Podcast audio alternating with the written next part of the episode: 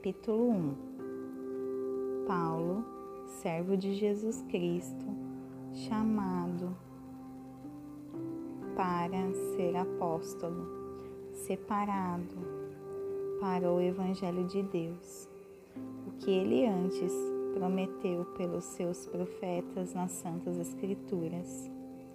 acerca de seu Filho, Jesus Cristo, nosso Senhor e que foi feito da semente de Davi, segundo a carne,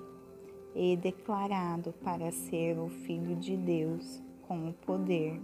segundo o Espírito de Santidade, pela ressurreição dos mortos, pelo qual nós recebemos a graça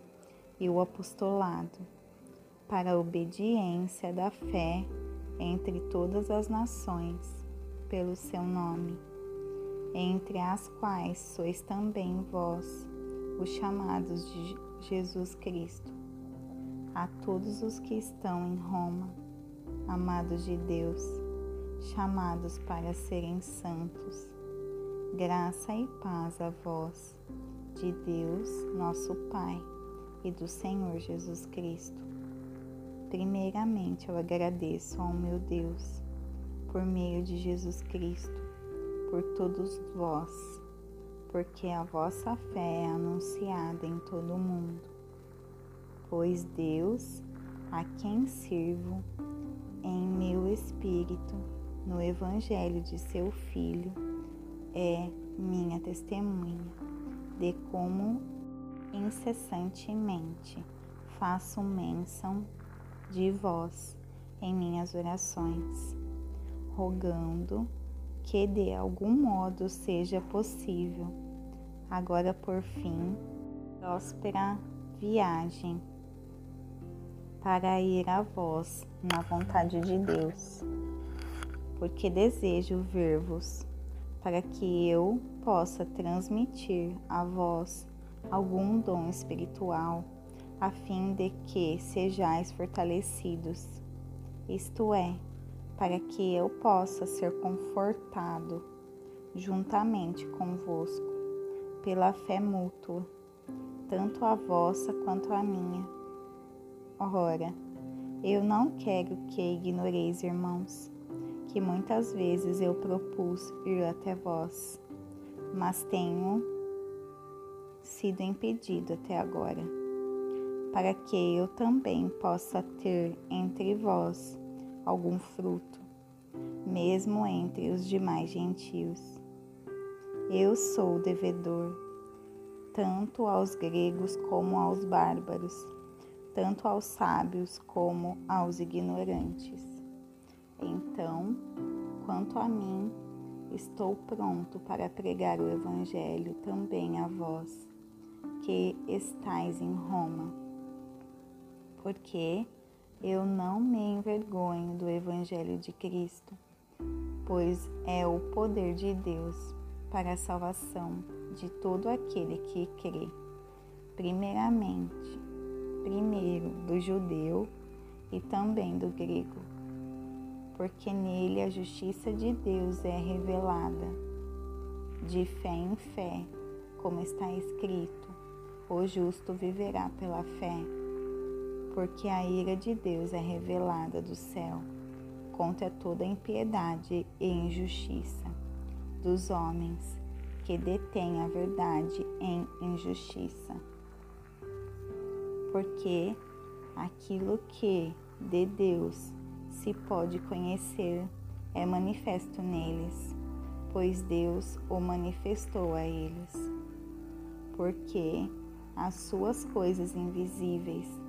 desde a criação do mundo, são claramente vistas, sendo entendidas por meio das coisas que são feitas, o seu eterno poder e divindade, para que eles fiquem inexcusáveis.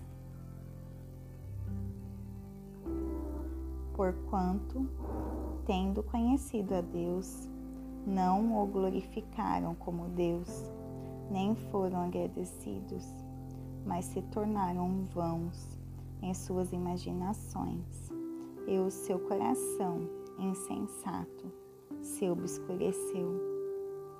Professando-se sábios, tornaram-se loucos e mudaram a glória do Deus incorruptível por uma imagem feita à semelhança do homem corruptível, e de aves, e de quadrúpedes, e de répteis. Portanto, Deus também os entregou à sujeira por meio das luxúrias de seus próprios corações, para desonrarem seus próprios corpos entre si, os quais mudaram a verdade de Deus em uma mentira e adoraram e serviram mais a criatura do que o Criador, que é abençoado para sempre. Amém. Por esta causa, Deus os entregou a as afeições vis, porque até as suas mulheres mudaram o uso natural do que é contrário à natureza. E, semelhantemente, também os homens, deixando o uso natural da mulher, se inflamaram em sua luxúria, uns para com os outros, homens com homens, praticando o que é indecente e recebendo em si mesmo a recompensa adequada do seu erro. E, como eles não se importaram em reter Deus em seu conhecimento, Deus os entregou à mente reprovada para fazerem estas coisas que não convêm. Estando cheios de toda a injustiça, fornicação, maldade, cobiça, malícia,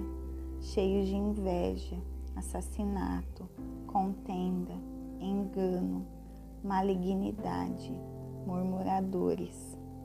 caluniadores, aborrecedores de Deus, maliciosos, orgulhosos, fanfarrões, inventores de coisas más, desobedientes aos pais, sem conhecimento, infiéis nos pactos, sem afeição natural, implacáveis, sem piedade, os quais, conhecendo o julgamento de Deus, que os que cometem tais coisas são dignos de morte, não somente as fazem, mas têm prazer naqueles que as fazem.